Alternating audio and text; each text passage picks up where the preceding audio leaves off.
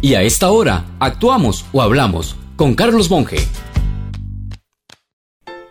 Creo que debemos ponernos de acuerdo en que toda organización tiene enemigos afuera y enemigos adentro. Tomemos por ejemplo al ser humano. Recibe ataques o golpes desde afuera, ya sean visibles como puede ser un asalto o invisibles como es el caso del COVID. Pero no olvidemos que también los tiene desde adentro, como puede ser un daño por parásitos. Entonces, si yo decido defender a la persona, procuro evitarle los daños que provienen de afuera, así como los de adentro, y eso es lo correcto.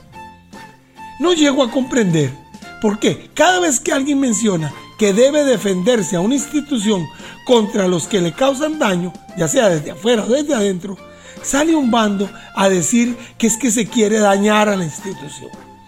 Creo que todos sabemos que hay un paquete de evasores que siempre están deseando que se elimine a tal o cual institución por el costo que le representa. Pero también sabemos que internamente se presentan en esa misma institución funcionarios que le causan daño interno porque abusan de su poder o de su posición porque se hacen de la vista gorda ante las anomalías. Mencione a los evasores y verá que le argumentan que esa institución está podrida o haga lo contrario, mencione lo malo de adentro y escuchará que usted está en contra de la institución para beneficiar a los de afuera.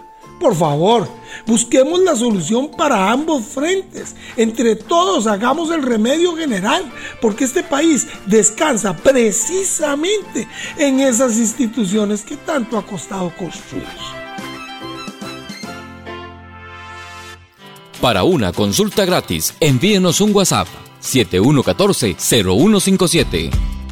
Carlos Monge te presentó Actuamos o Hablamos.